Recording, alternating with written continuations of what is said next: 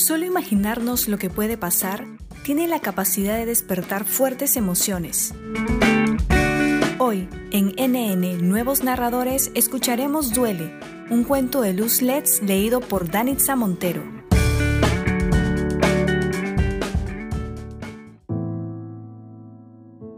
No quiero pensar en lo que acaba de suceder. Prefiero bajar la cabeza y abrir Instagram en mi celular y mirar fotos. Me cuesta. Parece que no, pero sí, me cuesta.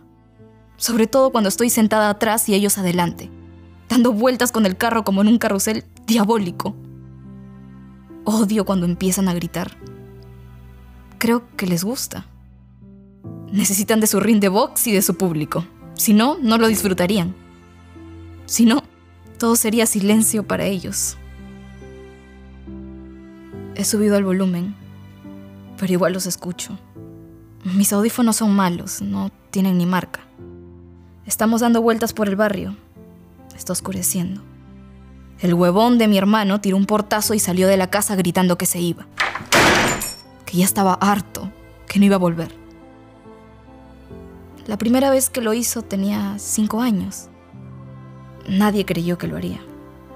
Esa vez no tiró un portazo, salió nomás y se quitó. Mi mamá lo siguió lo chantajeó para que volviera. Le compró una gaseosa. Nos prohíbe las gaseosas. Yo ya me acostumbré, pero mi hermano no. Siempre jode con eso. La segunda vez, felizmente estaba Nino. Nino es el que viene a limpiar una vez por semana. Mi mamá le pidió que lo trajera de vuelta. Esa vez también fue fácil.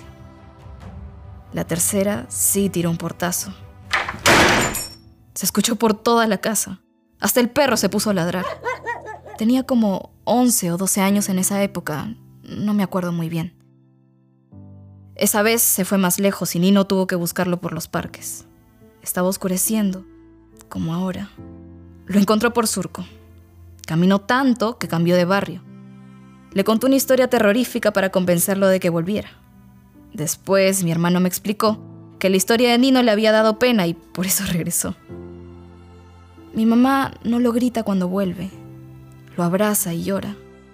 Ella lo grita antes de que se vaya. Por eso se va, porque hace huevadas y saca a mi mamá de quicio. Tengo miedo.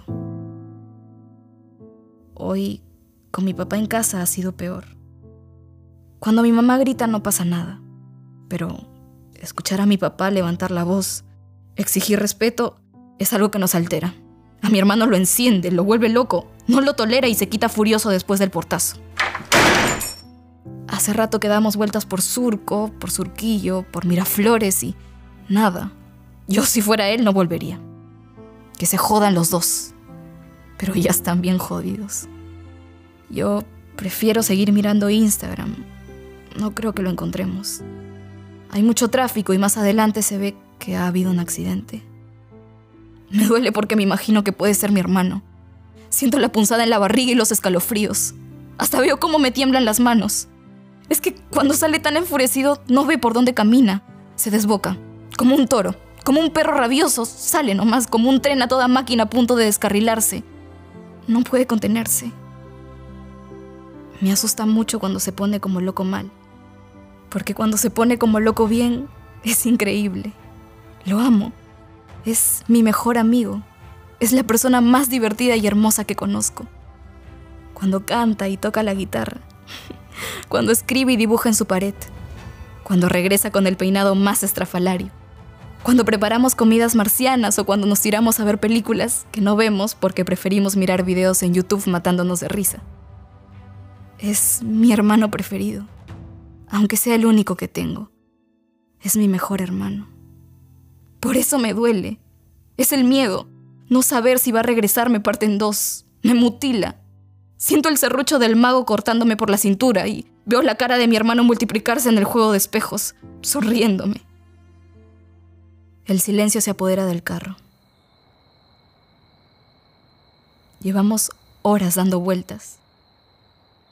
¡Ahí está! grita mi mamá. Mi corazón salta. Los tres lo vemos sentado bajo un árbol, al medio de un parque oscuro. Bajamos y corremos hacia él. A esa hora no hay nadie en el parque. Parece dormido, pero no, Está tranquilo. Lo ayudamos a pararse. Está agotado. Lo abrazamos. Nos quedamos así, abrazados, felices, juntos.